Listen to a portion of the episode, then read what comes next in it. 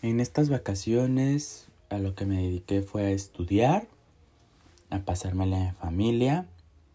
Este año nuevo fui a, a Totonilco, de donde es mi familia.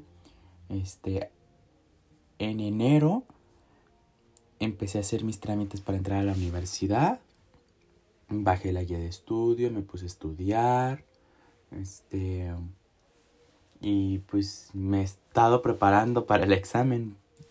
De eso han sido mis vacaciones. También para descansar, obviamente.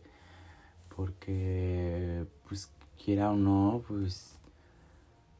Uno sí se cansa, entonces llega un punto en donde necesitas darte un respiro, pero yo no soy de las personas que ocupan un respiro tan largo, entonces se me hicieron eternas las vacaciones, ¿no? Y ya quería que se acabaran, incluso. Este, pero bueno, prácticamente eso fueron mis vacaciones, no hice gran cosa más que estudiar y pasármela en familia.